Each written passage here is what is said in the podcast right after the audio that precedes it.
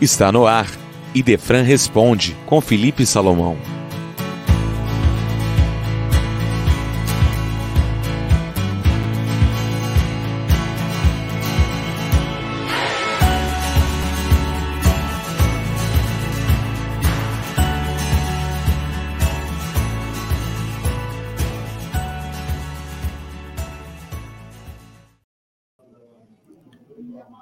Que a paz de Jesus permaneça com você e no seu lar. O nosso ouvinte, Fernando Santos, faz uma pergunta que tem sido repetida várias vezes.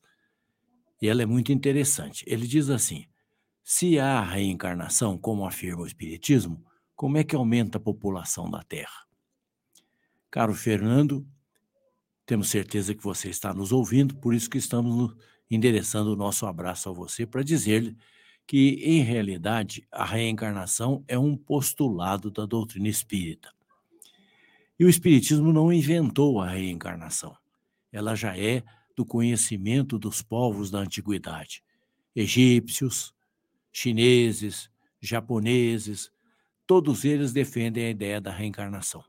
Até na Grécia Antiga, Platão, o famoso filósofo, discípulo de Sócrates, era adepto da reencarnação. Portanto, ela não é uma ideia inventada pelo Espiritismo para explicar a justiça divina. Ela é uma realidade e um postulado básico da doutrina espírita. A reencarnação é a possibilidade da volta do espírito a viver em outro corpo, numa nova experiência, a fim de melhorar-se. Como nós já dissemos, ela não é invenção da doutrina espírita vários filósofos, várias uh, civilizações falaram da reencarnação. Isso não quer dizer que só, o Espiritismo nada fez pela reencarnação. Pelo contrário, o Espiritismo acrescentou à reencarnação, a ideia da reencarnação, a lei de causa e efeito, baseada em Jesus, que diz que cada um recebe o que plantou. Quer dizer, é a lei do mérito. Nós merecemos aquilo que nós plantamos. É este um postulado que foi formulado por Jesus quando disse a cada um segundo as suas obras, ou quando disse: quem com ferro fere, com ferro será ferido, alertando Pedro eh, quanto à lei de causa e efeito. Então, é esta a ideia aceita pelo Espiritismo. O Espiritismo não aceita, por exemplo, a ideia da metempsicose, que é a reencarnação em corpos de animais. Não. O Espiritismo diz para nós que, como nós temos o perispírito, que já evoluiu para a fase hominal, não há como ele regredir para a fase animal.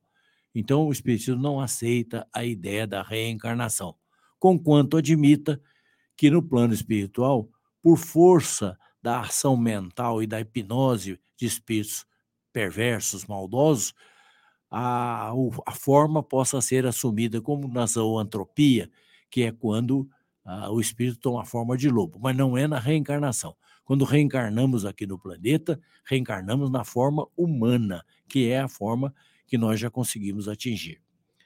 Quanto ao aumento da população, caro Fernando, não há como é, duvidar da, da possibilidade de retornarmos aqui ao planeta e ela não elimina o aumento da população, por duas razões básicas. A primeira é que você está considerando que só há os espíritos que reencarnam e, portanto, o número é fixo. Não é isso. Em torno da Terra, no plano evolutivo que nós chamamos da Terra, há várias camadas de espíritos que estão em torno. Diz Emmanuel que mais ou menos são 24 bilhões de espíritos alguns que já não precisam mais reencarnar, aqueles que já estão reencarnando mais raramente, e aqueles que estão na roda da reencarnação, que é, como dizem os hindus, a sansara. Então, há muitos espíritos para reencarnar. Não são só os 7 bilhões e meio que estão aqui agora, que formam a população da, da, da faixa evolutiva da Terra. Somos mais de 20 bilhões de espíritos. Então, há espírito para reencarnar e até por isso que a fila para reencarnar é grande e nós devemos valorizar muito a nossa reencarnação.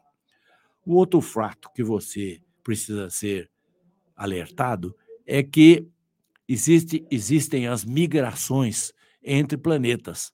Então, quando um planeta atinge uma fase evolutiva, é, e lá não podem permanecer espíritos que prejudicam o atraso ou atrasam a, evolu a evolução do planeta, essa, essa faixa de espírito é degradada para outros planetas que estão de acordo com o seu nível evolutivo. Então, não há problema.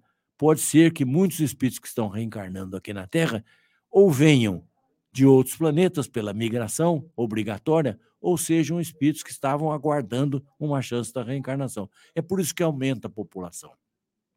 E a reencarnação não atrapalha, até a reencarnação ajuda no processo evolutivo, porque à medida que nós reencarnamos, e todos reencarnamos para progredir, nunca para regredir, podemos estacionar, mas regredir não. Todos nós reencarnamos aqui na Terra para avançar, para progredir. Esse é o principal objetivo da reencarnação. Cremos, então, que está esclarecida a questão do aumento da população.